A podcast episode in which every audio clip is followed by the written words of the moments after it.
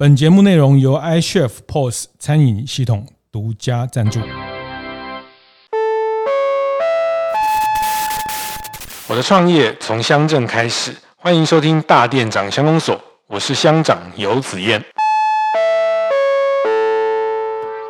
从父亲身上的面包店到你们是个米香店，其实它还是带着呃亲情跟 DNA 在这个里面。以前卖上百种商品，你才有办法撑起一家店。是你现在只给我卖一种商品，你要撑起这一家店，对，做得起来吗？是骂说我们那做的不好啊，所以才快倒了啊，嗯、所以才要换米香啊，又搞个噱头啊。欢迎收听大店长乡公所。每个礼拜五，我们透过 Podcast 和大家分享，呃，在飞都会的一些服务业的经营哈。那呃，这也是延续整个大店长晨会的一个新的主题，在今年。那其实我也收到蛮多的，呃，其实透过这样的形式，也也。接收到很多呃过去比较少接触大店长晨会的伙伴哦，因为他们可能呃住在基隆，他们可能住在池上，他们可能也去池上玩过，也去基隆玩过啊。因为我们第一季在池上，大家如果错过可以去回头找来听听哈。那第二季我们在在基隆也进行了大半呃进度了，大概六七集了哈。那呃也也很多人告诉我说，哎，他在基隆住那么久，还不知道原来这些在地的这些名店、这些店家的故事。是这么的丰富，这么的精彩哈。那我我想这个过程其实都我也都得到很多的的反馈哈。那也也是让我们能想继续挖掘的一个很重要的动力。那今天我们呃和基隆的一家呃很知名的饼店哈，很知名的，它的前世是面包店哈，它现在叫米香店哦，V 胖哈，就是就是那个你会在路边看到那个蹦 V 胖那种 V 胖哈，那这个。就是米香店，我想很多人听到米香加上基隆，这个答案就呼之欲出哈，就是全力全力米香哈。那我们先请呃现在的掌门人呃简先生跟大家打个招呼。哎，主持人，各位听众，大家好，我是基隆全力米香。呃，其实我不是掌门人呐。我觉得掌门人第一个是我爸以外，是好，我们是二代。第二个应该算是我弟了，因为他们都比较辛苦，哦、是，对不对？我就是在旁边哎帮忙卖米香而已，呃、哦，出一张嘴啊，没有了。对对对对对对对，说真的真的，是是是，然后是这个呃简简志远哈，志远兄哈，那我们刚聊起来也是我们在正大的呃算是校友，对对，我要对我要称呼您学长，哎，不敢不敢不敢，这个也很巧哈，我觉得其实全力米香。呃，其实很多人很多人都会从当年郭台铭董事长这个结婚的时候用了你们家的东西，对对对，开始认识，开始爆红哈。那其实呃，我常讲哦，其实我看很多品牌的发展的过程，我我常讲这个跟呃煮开水一样，其实从不红到红要很久。哦，就是煮开水，从不热到开水加热要很久，但是有时候那个沸腾爆红其实是一瞬间哈，就是这倒是实话，这倒是实话哈，就是说，其实大家都看到那个爆红的瞬间哈，其实呃，其实前面蹲了很久啊，这个开水加热的道理其实。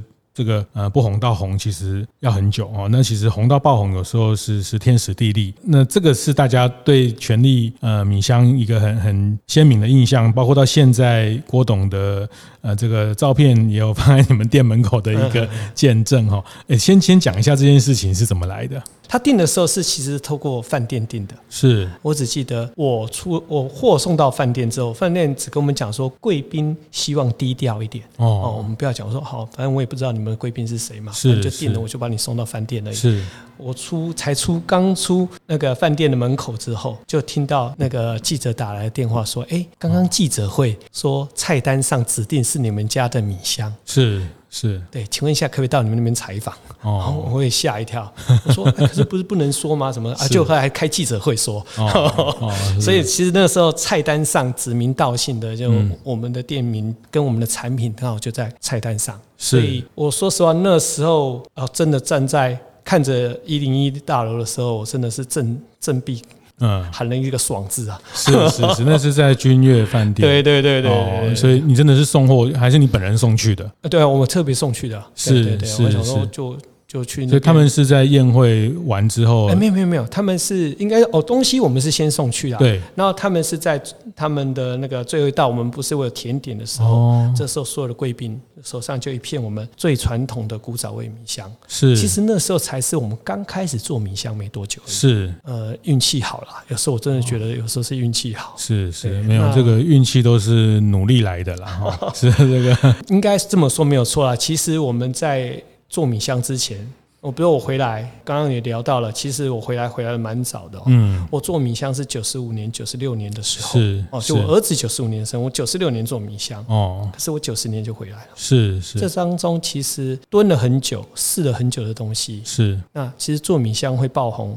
也是我料想不到的事情，是是是，因为这种产品我从小看到大，我也不会觉得有特别在哪里。是，真的就是那个爆米香那个一瞬间哈，就。是对呀对呀，而且我觉得那时候我们的米香还比较特别一点，我们还不是一般的路边看得到的爆米香。是，像我们这样产品其实差点被淘汰了。我们的米香比较特别，它是喜饼在用的，所以才有假米香给喝昂哦，是这句话。那其实郭董会用我们的米香，除了他们吃过以外，我相信“假币胖给喝昂”这一句谚语，这一个属于台湾的婚庆礼俗的意涵，这件这件事情很重要。是是，所以也从这一点，我们就觉得说，其实产品加了文化，对。它就有它本身的故事。嗯、是糕饼，其实跟碎石跟节令都有关系、啊。对对，像我们大店长建学团，呃，前几团有一次去啊高雄旧正南饼店，哎、对对对，旧正南他们也是跟整个生活礼俗，然后用这个搞勒手哈，就是他们把把礼数礼俗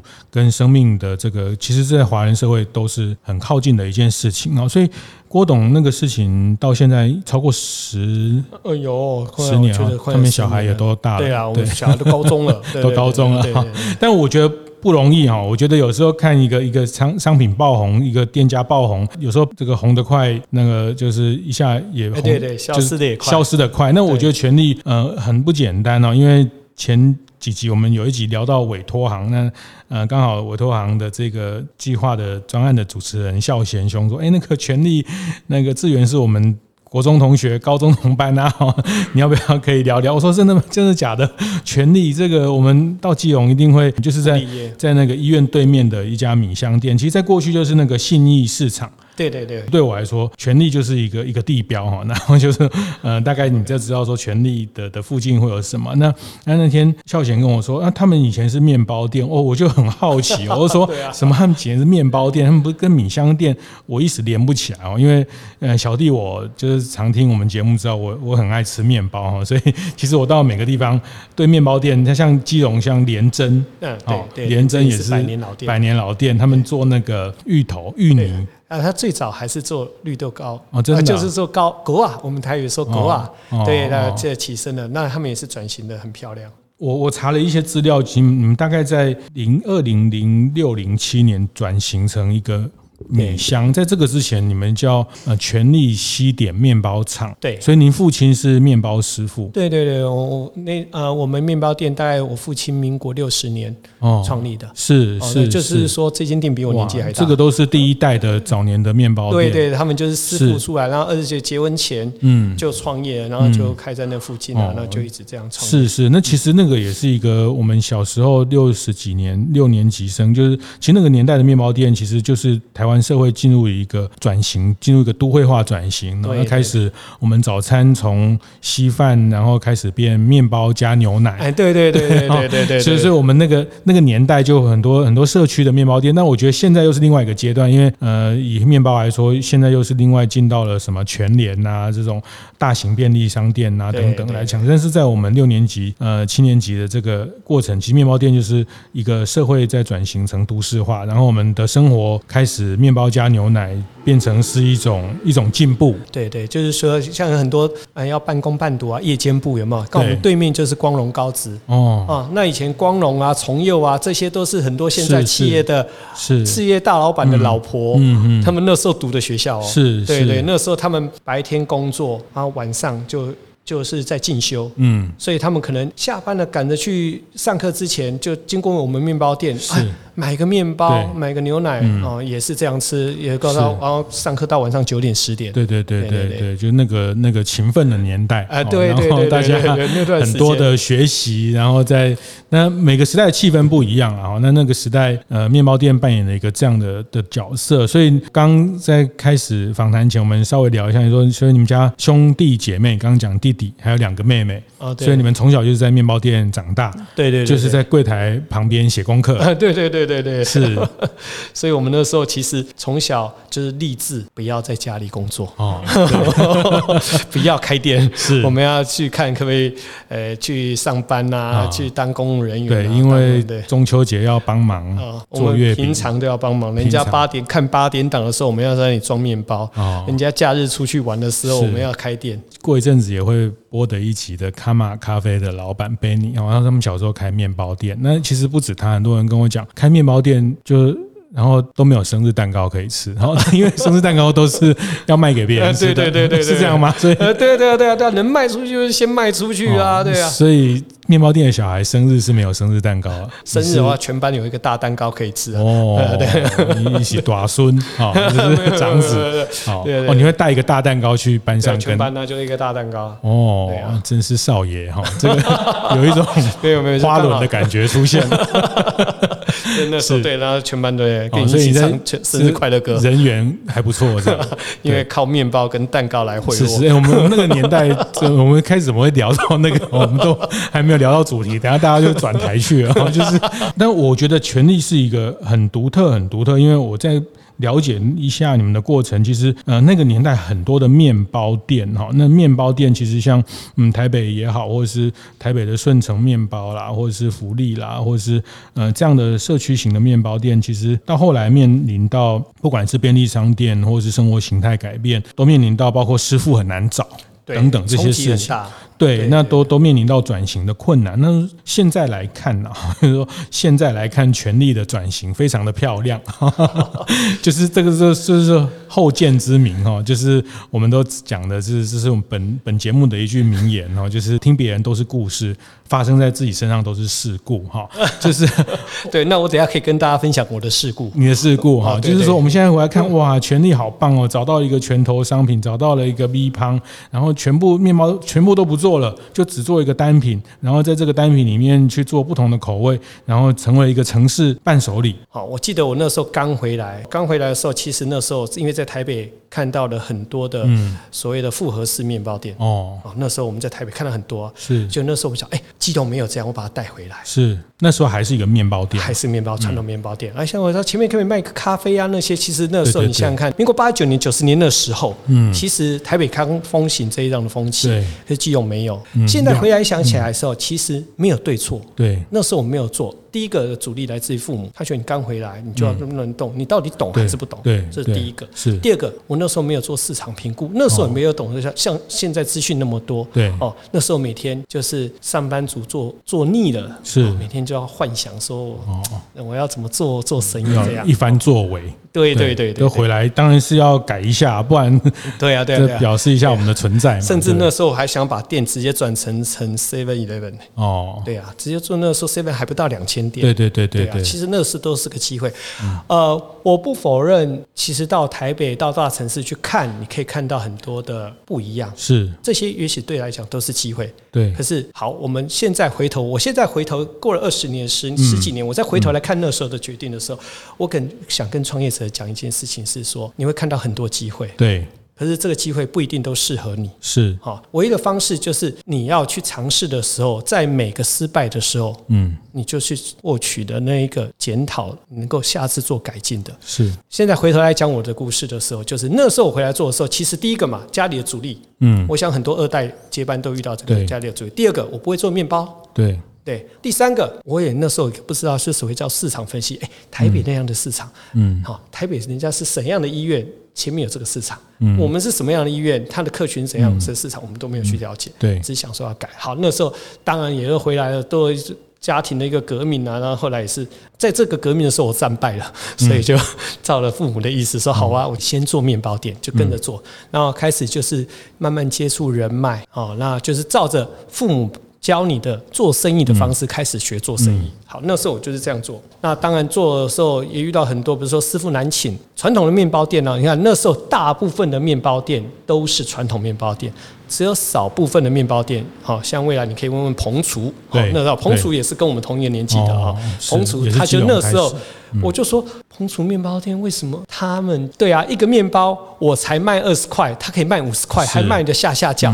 对啊，然后呢？我就很佩服他们，那他们是欧式面包。对，其实真的就是大家是要少看到那一个。那从那个身上的时候，让其实在我们都是比较多是台式面包。对对，因为你看到大部分都台式面包嘛，所以就是现在如果说从商业理论来看的话，就是就是就是所谓竞争嘛。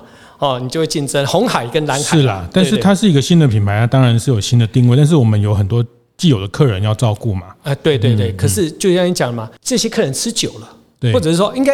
这么说好了，以前面包店就服务前后左右三条街，是。是。那我们那时候还有做了公家机关的生意，哦，所以就是那些餐盒。所以那时候我们在做那时候，其实我就慢慢学，真的到中间甚至做的很辛苦的时候，我我曾经我也有另外在创业。那其实在这创业呃在学的辛苦过程中跟创业的过程中的时候，我慢慢的学到一件事情，就是现在我们在理论上所听到的市场定位、服务设计。哦，这些是后面我们在整理这些相关的现在的一些论述的时候，哦，原来那个叫做市场定位，那叫服务设计。是，所以回头再来看的时候，我只能跟大家分享的是说，把我的故事全部再讲一次，你照着走，或者我自己再走一次，在这个时空背景下不一定会成功。是，不过想跟大家分享的就是那个心法。嗯，你对看这个整个社呃这个市场，你的心法在哪里？嗯，因为现在对你对大家来讲。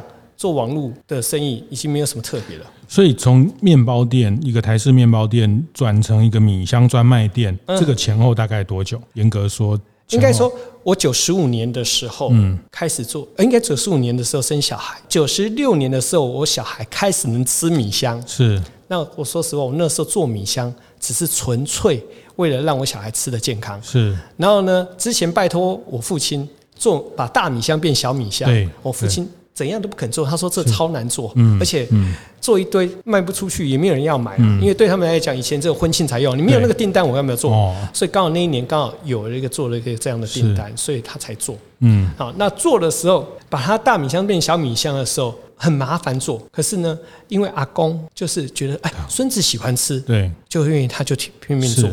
拼命做，我要想办法卖出去啊！哦，对啊，啊，卖不出去怎么办？送人家，你面包买多一点，我送你吃啊！那因为阿公一直要这样说，哎，没完啊，没完，各位走，各位走，对啊，对，而且他孙子喜欢吃啊，我们就对对对，真的，所以我们的品牌故事其实是从那里面挖，把我们的生活的故事挖出来的。然后结果呢，就这样做成一个米香。好，这边就加了，其实我刚才讲的所谓的失败的经验在这里面了。当我做了米香的时候，发现，哎，客人反应都说好吃，嗯，好，这是商机。回头去看一下，在这。从回来的过程当中，其实我觉得，呃，这当中除了发现一件事情，呃，应该是说我对地方特色这东西慢慢有了感情，对家乡有了感情，是想说我怎么去做出结合家乡的东西。嗯，其实那时候有一些课程比较 OTOP 地方特色产业计划，哦，那那时候我也去参加了培训的，嗯，种子。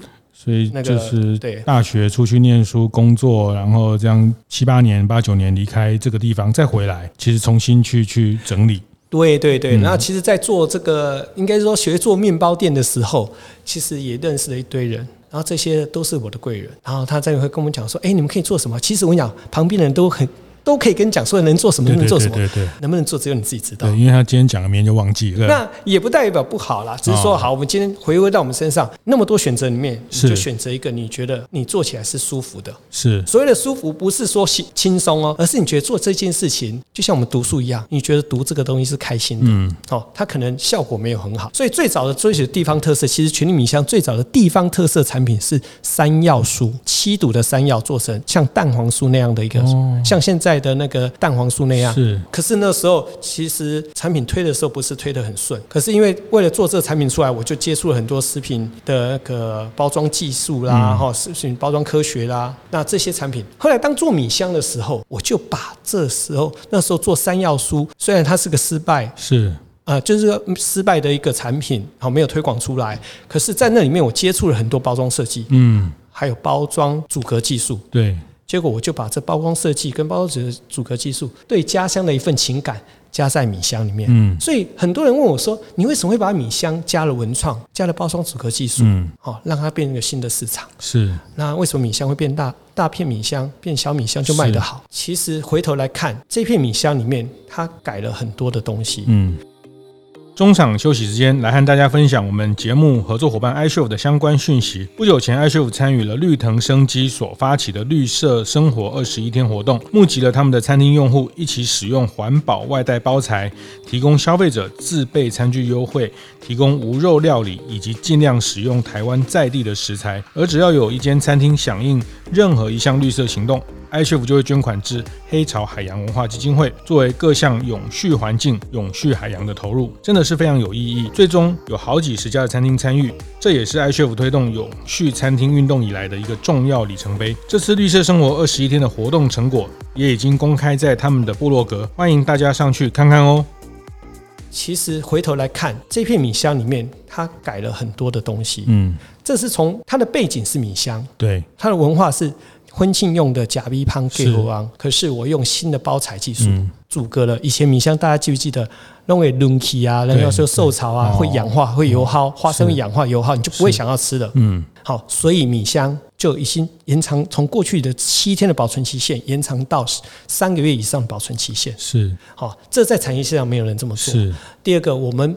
为了让米香夏天好吃，我们用了，我就是想办法说让米香找到一个合适吃的方法。嗯，就后来我们发现放在冰箱冰起来更脆更好吃。嗯，当米香可以保存期限变长，当它的呃那个冰起来更脆更好吃，很重要。这代表米香一年四季 OK 都可以卖。是，好是。那这时候就表示产品没问题了。嗯。好，那一般事情一年四季怎么样？OK，那我就这样卖啦。很重要，刚才那个学长所提到的一个，当他为什么把面包店转型做米香？其实那时候有很重要一件事情是，那就回到我后来经营所谓学到的课程，叫品牌。在有限的资源里面，你不可能花广告，没有什么这些，尤其是我们小店家拿来广告，嗯，唯一的方式你就是创造所谓的话题，是关注度，是。所以那时候其实啊，面包店的时候做米香的产品的时候，那时候呃，部落客。以前的布鲁克是不需要花钱的，他就是自己写游记这样，然后他们就会来采访，啊，就来吃米香，然后当游记这样写。那那时候我我没有骗你，我自己整整雇了两年的店，嗯，然后假日我就没有休息，招呼客人，然后招呼这些，我后来才知道他们是布洛克了，然后就介绍完，然后他们照相，哎，可以照啊，反正就回去他们就写，他也不知道能写什么，但是发现这个很特别，对对对对，不是别不是每一家面包店都有。对对。对，而且不是外面的爆米香，OK，好，然后又但是又是大家熟悉的米香，对对对对对，啊，吃起来又跟他以前不一样，哇，那就开始有话题可以写了。当然，回到另外一个部分，刚刚讲到为什么把它做成专卖店的时候，其实那时候我就回到品牌啊经营的话，我说如果今天我是在面包店卖米香，米香叫一样产品是。好是，可是如果你回到一件事情，我要怎么让它创造最快的记忆度的时候，我应该在米香店卖米香，也代表的是专业。是，当然这个案子，这这个想法提出来的时候，又被打枪了。对，好，这个一定要被打枪的，就是说这个怎么可以改招牌？哈，这个是呃，这个这个我我觉得前面这一段很精彩。其实我觉得有几件事情，就是说他从一个大饼，从一个礼俗的呃婚嫁的这个。事件，然后变成临时化啊，变成一年四季都临时化。这个在包材、在技术、在生产这边做调整啊。那这个也让我想起我们之前呃，也是在大店长的伙伴，我们在啊大道城的李廷香啊，对啊，嘉阳嘉阳也跟我分享过，就是说我我后来就得到一个结论啊，就是这种传统的。大饼哈，大饼就是像这米香做的很大，然后其实现在哦，就饼要做小，饼才能做大哈。就是说，以汉饼这个市场，呃，就是你要饼要做小。然后他那时候父亲也是很抗拒，因为他们都是呃师傅出身也好，或者说他们都觉得做那么小，客人吃不饱。但是大家都知道，进到现在这个时代，大家是要吃巧，不是要吃饱。但是他们上一个世代，他们还是觉得东西做那么小，客人吃不饱。哦，但是但是你去看那个日本的和果子啊，日本的这些呃什么很厉害的这些东西都很小很小哈，那都是吃巧的哈。但是这件事情其实在品相，但是这个东西它回到生产流程，师傅就抗拒了。呃，对对，他做那么小很很麻烦。难做，嗯，搞刚，然后不是他过去的惯性，而且不小心就烤熟了。哦，对 对，烤焦了，对对，他过去的惯性，他的跟他过去的作业的的熟悉习惯的作业不不一样哦，这是一个东西。那我觉得这个是是大家在思考，把一个节庆的商品，呃，只有在特定的时候，我觉得权力米香米香这件事情，呃，确实也也也下了功夫。那我觉得刚刚大家也听到啊，这个过程是经历过了一两个产品的迭代，或是试试试错，那没有那么快，就是是看到。就就找到一个对的题目啊，包括尝试，但是这这里面加入了很多地方的元素跟特色，然后我觉得这个蛮特别啦。我觉得可能是呃，因为你也不会做面包哈，但是所以但你也反而因为关注的，或是你你从店里面抽离出来，去看到更多的学习跟可能性。带回到店里面来，这个是过去整天在面包店里面做面包，或者是雇一家店比较没有看到的一些一些呃元素，你都把它带回来了。对啊，其实我现在回想看看这件事情，是应该说讯息。是。哦，所以其实现在创业有一个好处就是你可以更容易取得讯息。是。我刚才说提到嘛，我那时候去看说一个呃，像彭厨的居民，他是学设计的，哦、那时候很多设计师开面包店，是是是，是，他们就卖的比你。有技术的师傅来的好，是他们一样啊。当然是彭厨，他也有技术，可是他们多了一个设计就卖得好。后来去想这件，原来他们的设计不是单在形象上的设计，其实有很重要是在服务设计。是，其实这个就回头讲哦，因为因为你恰好有时候因为是师傅，他可能就比较落在那个商品的，或者说您父亲，或者是很多师傅，他就落在产品研发、产品的本位主义。对对对，对，哎，点亏啊，税不好啦，对对对对对，没好价啦，哈，就是 看看客人一直往那边走哈，他还是说顶顶耐这个，这个还否定这个，就是说啊，嘿，亏没顾啦，看一直开一直开，很像彭厨。我觉得我也是在台北认识，他开到民生社区啊，对对对，那之前开到开到几个几个啊大的饭店里面去。那我也后来知道，哦，原来是基隆开过来的。那他会在师傅的带的师傅里面，他比较少这个元素，所以听起来权力，因为您回来之后，你你有带了这些学习的内容，或者说你你更更乐于去外面做资讯的学习跟取得。那那进来，那后面你刚刚讲到，就是说，对，就接下来我们要讨论，就是说，好，那那店里面出了一个新商品嘛，店里面嗯新的品相很受欢迎，，Gamle b e 的 h 啊嘛，这个也很好啊哈，反正就创造多一些营收，为什么非得把整个店都改掉，把把这个？大家要知道，我不知道那么你们当年，我知道一般的台式面包店每天要做个五六十种、六七十种。呃，对啊，对啊，哦、对，就是说很多师傅要要要面包店，而且你每天还可以买。啊、嗯，对啊，你每天都卖啊。哎，那时候我就想，长辈第一讲说，以前卖上百种商品，对对对对对，你才有办法撑起一家店。是，你现在只有卖一种商品，你要撑起这一家店，对，做得起来吗？是，对啊，所以其实父母那时候。很害怕。哦，嗯，因为这是很大的转型，对对跟改变，对，你到底撑得起来，撑不起来？是是，那时候就想说，那就努力做吧，嗯，好，你说实话，我也不知道撑得起来，撑不起来，嗯，我只能讲说，就做吧。哦，好，那其实，在做当中，你说，你就说那个，我我儿子说要，这个阿公阿公就说好了，好了，好了，然后走了。那时候没有想到说儿子说要 这个，对对，这个。所以那时候其实呃，包括把店的装潢整个都改的时候，我记得那时候要改成专卖店的时候。其实那时候我还有一个，这个倒是可以跟大家分享的时候，其实有很多政府的资源。其实那时候我开始接触，我刚才不讲说去上课程啊，然后我才知道哦，原来政府有很多的资源。嗯，那当然那时候我第一个申请的资源其实并不是政府的资源，我记得我申请的那个资源叫呃好邻居基金会。哦。是，对对对，就是 Seven Eleven 的，对对对，Seven Eleven 的，对对，那时候他们的基金会出了一个老店的翻新，是是，我记得我是看电视，他说啊，那就要开始写计划了。是哦，那是在徐崇文先生的时候，好邻居基金会。其实我觉得写了计划之后，还好那时候写了计划。也自己反省了。嗯，其实我觉得这件事情对一个创业者很重要。是，包括你现在申请的是清创啦，或者为什么他要你写计划？虽然现在的计划写的相对以前简单多了，可是其实那是要你反省。是，不是看别人好，你就一定会好。是，对，你是你在坐在咖啡店里面喝咖啡，跟你自己开一家咖啡店，完全的心境是一百八十度完全不一样。所以那个过程你也回来也碰了一些壁，也做了，但是虾里的整个流程你也一定的理。解了，对对，对，所以那时候再去做一些调整，其实就是说，你你也知道说这样改它的呃风险，或者说这样改它的它。就是说，其实它已经有一段很长的磨合的过程了。对对对对，所以可是那时候最后一段的时候，其实差一点，我又要战败一次哦，因为那个基金会说，为了你们父子的和谐，是家庭的和谐，是你还是不要改好了。嗯，可是那时候我跟我弟，那时候我弟已经回来帮忙，这一次我一定要改。嗯，哎，这个有去庙里面。挖个杯，或者是问一下，因为我爸妈应该有啦。对，这个要要问一下，这个要问一下。我说第一个我回来一段时间呢，对。第二个，现在是我跟我我弟弟两个一起发展。嗯，如果这一次我再不做的时候，是是，未来的发展我怎么再下决定呢？嗯，对，你们只要帮我看着，不要我出大问题就好。OK，好，那时候是装潢，好，那他那时候好，我就说拜托好邻居还是装潢，我们就我们装潢下去。那时候的策略就是。我要让消费者记得我是米香专卖店，OK，而且是那时候你在想，台湾没有米香专卖店，嗯，我是第一家米香专卖店。好，这个太棒了，我觉得我非常非常呃兴奋的去发掘到全力米香在这段转变的。那或许过去有人提过，但是我觉得，嗯，对我来说，我觉得这个非常非常精彩哦，因为特别是在这波疫情，或是台湾现在很多地方的。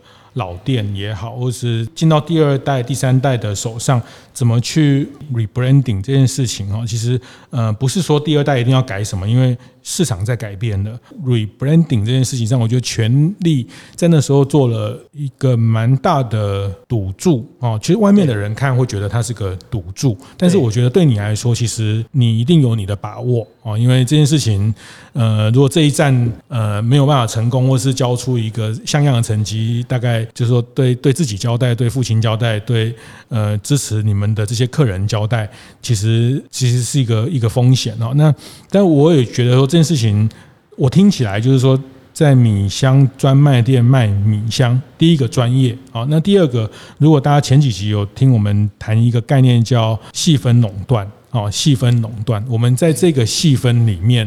去垄断这个市场，权力在那时候其实转这么大的转型，再回头看，我觉得在十几年前做这样的转变，其实蛮大胆的。所以刚讲像好邻居基金会，从旁边看的人，他们也也也没那么有把握啊，说不然就就折中的方案，大部分人都会做一个折中妥协，或是一个大家都都开心的方案。但是对你来说，那时候一定是转转转成一个专卖的概念。对对对，其实那时候我觉得第一个是给自己一个挑战呐。嗯，你说我有没有把握？我老实说，那时候我是并没有百分之百的把握。是对，甚至我连百分之七十都没有。嗯，我我现在真的想想起来，我那时候把，可是我那时候告诉我，我说这是一个方向。好，我们现在回回头来想这件事情的时候，这个风险我能不能承担？对，如果当这个风险我能承担的时候，即使这条路不是最好的，嗯，可是至少是可以走的路。是。好，那时候我就我们就决定这么做，嗯做下去。好，重新装潢。当然，它的一开始并没有像预期的那么好，发展那么好哦。嗯，好，这点我要是先讲一件事情，是铺陈一下，是当面包店卖米香的时候，其实我发现它营业额那时候刚好也也用了一些呃一些的统计的一些资料，它的营业额上升了，而且网络的话题度也够，还有再加上那时候媒体的。因为那时候的媒体不是像现在自媒体，很多都是电视台啊。因为那时候刚好是强调地方特色，很多的那种乡土主持人节目都采访我们。那时候是我觉得，哎，这是个方向就可以了。那当你有这些条件的时候，我不是说我今天什么都没有管它，我就是想做，嗯，硬干蛮干没有。我那时候想说，至少是六七十分了，这个方向不会错。嗯哦，以后会有什么挑战不知道。可是那时候好，我就朝这个方向做。当你是米香专卖店这件事情的时候，大家更容易聚焦到你。比如说，我现在我就是要做到说，第一个，在网络上讲到米香，你就是自然排序跳出来是第一个。是，大家讲到基隆的伴手礼，你会是选项之一，是，你知道吗？那时候我们刚做的时候，就还被笑，你凭什么叫基隆名产？对呀，我们连拿了三届基隆的伴手礼之后，而且用米香两个字，米香的产品当然要进入伴手礼的时候，才被人家认同。不然一开始做的时候，人家布鲁克写的时候，下面还被人家骂说我们那个面包店啊做的不好啊，所以才快倒了啊，所以才要换米香啊，又搞个噱头啊。哎呀冷言冷语到处都有。可是那时候我转化一个观念是说，那时候哎。我父母看到这些冷言冷语会很难过啊。那时候怎么会被人家这样在后面这样讲？以前在背后讲，现现在是在网络上光明正大的讲。那那时候，我觉得我跟我我就跟我弟就安慰我父母说，不用担心，都是会有人这样讲，也有人鼓励你，更多人鼓励你，何必为一百篇里面的一一则这样唱衰你，你就觉得很难过呢？所以我说没关系，唱衰的那一条一定很多人看。是我就在下面文情并茂的再写了一篇，因为最多人看嘛，大家看你骂完之后。你会回嘛？对，回的什么？大家在看，看完了，哎，下面鼓励的话又出来了。哦，我跟你讲，大家。人心还是善良的，看到你愿意努力，抓到了那个网络的互动的那个红利，或者是网络的那个时候，对对对，那当然你现在要做，就是现在的网络的声量很难集中，但是在零七零八年，嗯，其实我觉得当然还是讲，就是都是回头看，就觉得那时候做对了，但是那时候其实大家都是摸石子过河，哈，对对对对，所有的创业，所有的改变都在摸石子过河，但是。我我觉得都一定的风险啊，然后怎么去在这里面不断的去找到一个对的方式，然后被争议、被讨论，那，没有关系啊。我觉得我前几天听到一句话，我觉得蛮好，就是说这这句话说就是说，呃，成功的人都是被人被人争议 哈。那就是只有不成功的人才在争议别人，就是说，呃，就是厉害的人都是被人家讨论的，对啊，会被酸呐。你不管做什么事，对，那那那议论别人的都是这些没有什么能力的人才在。议论别人啊，那有能力的人都被人家议论啊。那我觉得很棒，这个这个这个故事很很很棒，很精彩。其实基隆还是有很多像过去里湖饼店啊等等，这些都百年老店，对，都是在基隆很很独特历史的。呃，这些伴手礼店哦，但是时间拉长来看，品牌力拉长来看，我觉得其实一定要在不断的 rebranding，它才能不管在口味、在使用、在呃它的沟通上，一定要不断的 rebranding，才能与时俱进。好，那我我要讲的是说，其实你会回头看看过去很引领风光的某一些地方品牌，如果没有再去做进化，再去做。变革的话，它其实呃，特别是在现在这个消费时代，真的很快就被遗忘掉了。对，这倒是实话。对，所以呃，现在回来看，你们那时候就转型了米香专卖店。那那当然，我觉得这里面是一个一个。风险啊，一个赌注。那当然，你们在网络上开始去去建立，然后找网络上工作。可是，那旧的客人会不会跟你爸妈 complain，或者是说啊，弄不来做胖啊，以前给你点这弄不啊？有啊，到现在还是有念啊。哦、到现在有做的事情，还是会说，哎，你们家的奶油面包怎么不做了？我好想念那个，怀念那个时候。哦、其实想的是那个时候的感觉。不过说实话，我们家的奶油面包泡芙到现在还是为人家津津乐道。对对对，其实很多老店转变，就是说刚讲一百样，像卖一样，我们都知道要。卖一样，我们都知道要卖拳头商品，可是很多老店都跟跟我讲啊，很多这个没有办法，老客人哦，那所以他每天还是做个几几个，有时候老客人需要照顾啊，老客人会会想哈，我们还是要满足他。我也不是说不要照顾老客人，我觉得这个里面是是个是个艺术哈，就是我刚举例这个迪化街这个李廷香啊家养，他就是说一样的问题，我问他，那那你你们现在他们那时候也是像个杂货店哈，他说他们都是呃奶粉啊什么，对对，以前我们面包店就这样啊，对对。对对对，什么奶粉啊、鸡精啊、燕窝啊都卖啊。对对对，还还卖烟哦。啊，对对对对，烟啊，最早卖烟啊。对，就像 seven 一样。啊，这个还有那种裸的一桶一桶的糖果还是什么的，就是我说那你们这个现在后来就就他聚焦几个品相，那我就说那你们这些旧的东西，老的客人来，那你们怎么办？他说他们后来有一个变通的方式，就是说他们就把它藏在或者说放在柜子里面。哦，就是说，他就隐藏版起来，对的，就像隐藏版的菜单。对，那哎，他知道这些客人，他每个月都每每每一个半月都会来买一个奶粉啊，买一个什么阿华田啊，还是什么，他就先帮他备着。但是客人的关系还是维持。那客人来，他就，但他不影响整个牌面或者整个店面，让人家，但是整个店店面的主题哈还是很很鲜明。但是这个是他们那时候的的做法，因为必然，因为在一个市场成熟环境里面。主题化、单品化是必然的趋势，所以对，那那你们那时候怎么解决？或者说这些客人的这些客人的关系，这些客人的对一家店来说，它也是个很很重要的资源呐。应该是说取舍啦，能力有限，资源有限。是那那时候取舍。我说实话，那时候当然父父母会讲说，那以前那些客人、主顾客啊，包括。公家机关，其实我们那时候在我们的转型，其实在中间有一定的阶段，比如说当我们是生意比较少的时候，那我就开始做公家机关了。嗯，会议点心，对，会议点心餐盒啊这些的。那时候其实很多公家说，哎，你们怎么打电话来要订餐盒、订水果、订外汇这些的？我就慢慢慢慢说，啊，不好意思，我们现在没有做这个。哦，对，因为你必须在你人力跟时间你做做取舍。当然，我们就必须要做一个，我觉得那时候是一个割舍，因为你如果同时又在做这些事情，那这次发展当过程当中，其实就像我一开始其实做米线的时候，我们兄弟都进去做，进去学。我们以前都不做这些，所以都不会做。所以我们后来就自己兄弟进去跟我爸妈学，那我们就继续学。到后来，我慢慢的因为要发展更更专业。你你今天不是说我把它变成米香店，它自然就会变米香店了。嗯嗯。如果你今天做转成米香店，就像我刚刚所提到的，作为米香店的时候，你还是会有一个阵痛期啊。对对。那还有一个就是转型期。如果你只是把很重要一件事，这点我倒跟经营者要分享，不是把你的店面改成。漂亮新的，你就会成功。是，做品牌是两回事，品牌是你在人家的心目中你要定位什么，嗯、不是你一次花个两三百万把门市弄得很漂亮，很好，是那个就好了。是对，所以那时候其实发展到后来做米香专业的时候，越做越专的时候，我们就我后来就我就从工厂出来了。哦，好，那工厂就直接都完全给我弟去 handle，包括训练人员。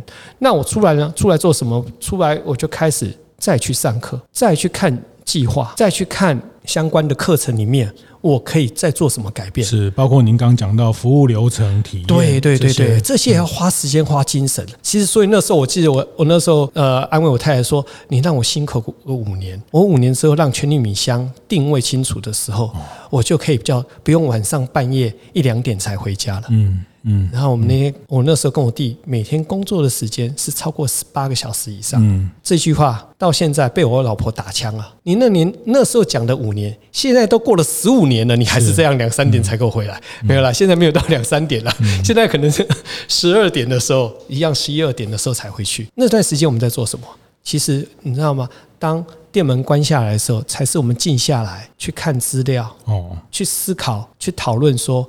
我们接下来的路，其实说，其实像疫情这两三年，我们常常必须要去修改我们的嗯行销方式，或者修改我们的产品，甚至修改我们的服务。那这段时间，其实呃，我只能讲说，跟创业的人讲说，你不可能停下来。嗯，生意好也停不下来，生意不好也停不下来。嗯，你就是，既然你走了这条路，你就是每天就是战战兢兢在做。这个这个是是一个单行道，这个是一个没有回头。对对对，而且不能停下来。对，那品牌的不断的深化，那消费者也会不断的期待你。啊，对，像我这次去你们店里面看到你们最近应该是跟农委会还是有一个米雪的这个计划啊，我觉得很棒，整个包装的质感，然后那个米香又做的更小了，就是说，对对对对，就有点已经可以接近像 finger food 的这种更小的方式，然后更更适适合可能是这种呃茶室啦，对茶室进到茶室的这样的一个一个氛围里面。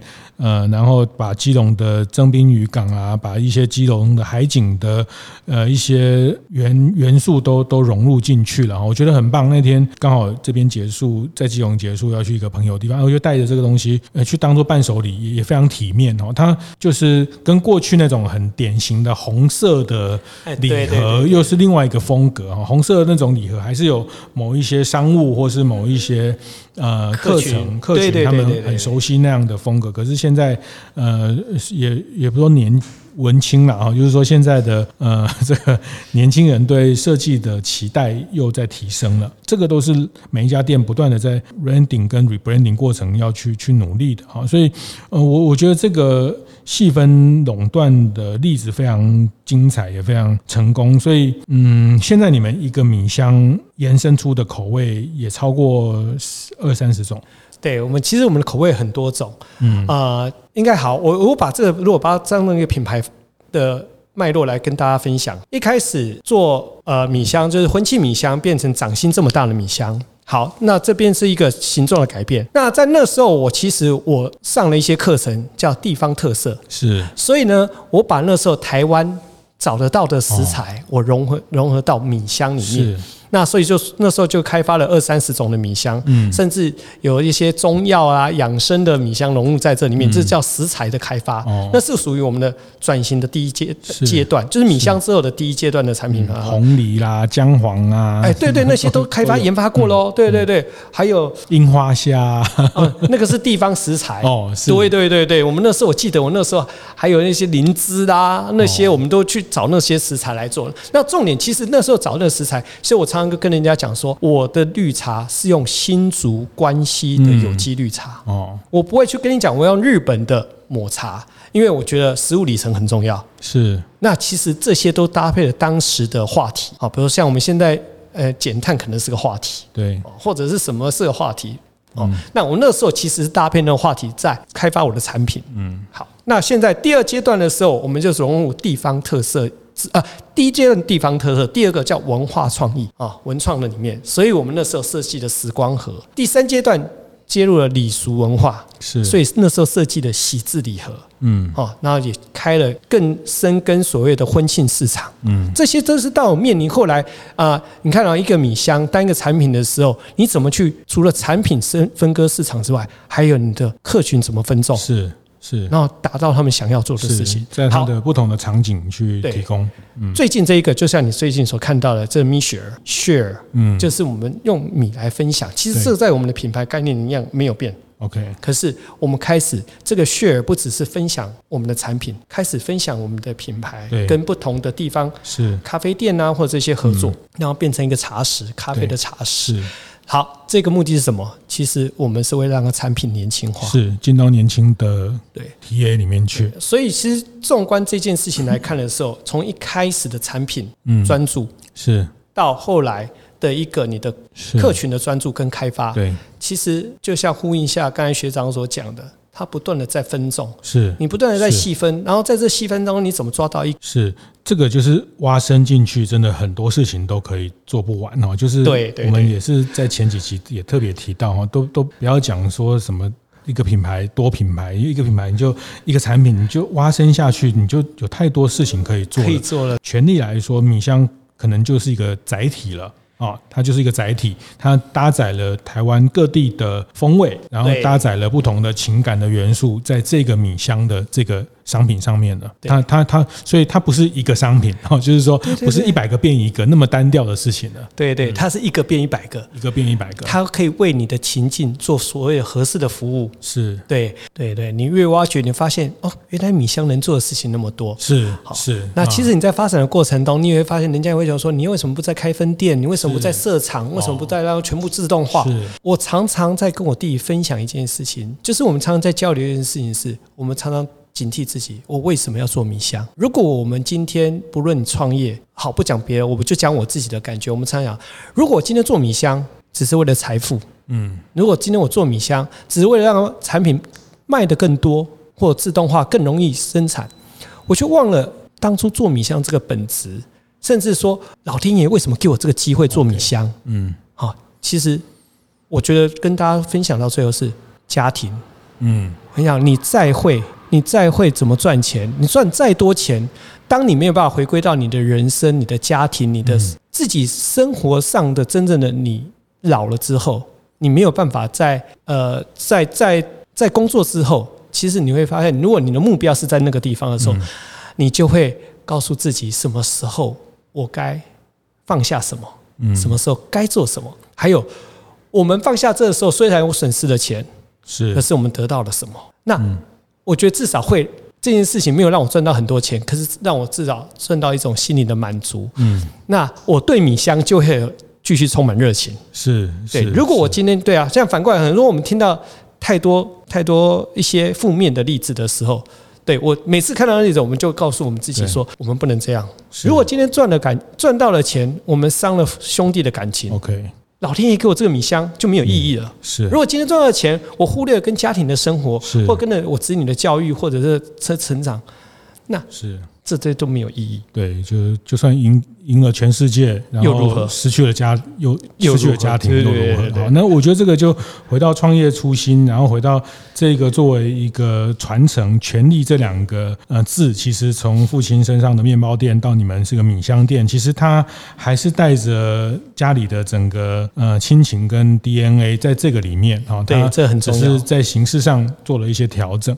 那我觉得很棒的一个故事，也也是一个我觉得其实很励志哦，就是真的就是。蹦米旁，全南 全台湾从北到南，或者是从小我们就会拿着一个奶粉罐，然后去去买那个蹦米旁那个哈，那那你会看到一个米旁的可能性。可以这么大的可能哈？那那那经过了品牌的这个品牌的设定、品牌的经营，然后一个一个转型，可以转的这么的有有滋有味，那有有自己的故事说不完的一个转型哈！那我觉得这个都是权力米香带给大家的一些启发。那我我想最后问，那父亲觉得怎么样？父亲啊，我父亲他，哎，这下次应该问他吧？哦，我意思是说，从转变到后来到你觉得？我说实话，其实我父亲很高兴呐，因为第一个在他们同就是同辈的师傅当中，应该店就还继续开相关的糕饼店，应该就我们嘛。哦，就就是剩我们大家都因为人力的下一代呀不愿意接啦，或者是嗯。都被就是想说，如果是我我说实话，如果那时候我继续做面包店的话。没有转型成米香专卖店的话，我还是会被时代的洪流所推掉。嗯，毕竟你会到时候你们不会做啊，对啊，有很多的客观的条件，你没办法。可是你们还是可以开个专卖店在隔壁，原来的继续做啊。大部分就是说这个也是一个保险的做法，取舍了，取舍了。对啊，你现在有限资源，你就觉得说这条路你就是要专心的做。真的啦，这个不要有给自己太多后路啊。对对，你你想那么多的时候，你就没有办法。是的，是。那人生真的是这样，就是是是给没有没有给自己后路，就就只能往前进了。那我也非常佩服，呃，资源在这个过程的，我觉得学习啦，我觉得不断的学习，自我学习，外面学习，那把把这些东西，呃，不断的融合在一个既有的店里面哦。那我相信。